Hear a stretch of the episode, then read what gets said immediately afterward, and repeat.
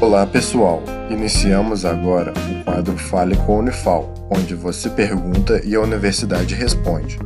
Fique agora com a pergunta de um de nossos ouvintes. Olá, meu nome é Ana Laura e eu sou da Unifal. Bernardo, de 25 anos, ele é de Alfenas. As fake news podem influenciar no processo eleitoral? Seguimos então a resposta. Olá a todas e todos, é, aqui quem fala é Tiago Silame, professor de Ciência Política da Universidade Federal de Alfenas, e respondendo ao Bernardo, Bernardo, o uso disseminado de fake news geralmente tende a ser acompanhado de um outro fenômeno importante que interfere nas eleições, que é o abuso do poder econômico. Está relacionado também o uso das fake news com gastos não declarados de campanha que podem interferir na competição eleitoral. O exemplo de 2018 para mim é emblemático.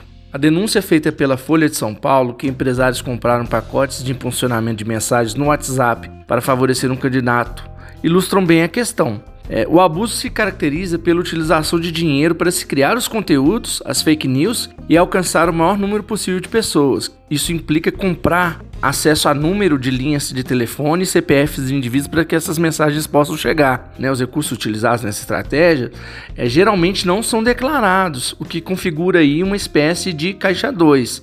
Portanto, além de influenciar no processo eleitoral de maneira desequilibrada, também configura uma prática, no mínimo, antiética.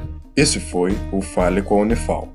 Caso também queira participar, entre em contato com o projeto A Voz da Ciência através das redes sociais, Instagram, Facebook ou YouTube. Sua dúvida é sempre bem-vinda. Esse projeto de extensão tem o um apoio da Rádio Federal de Alpenas FM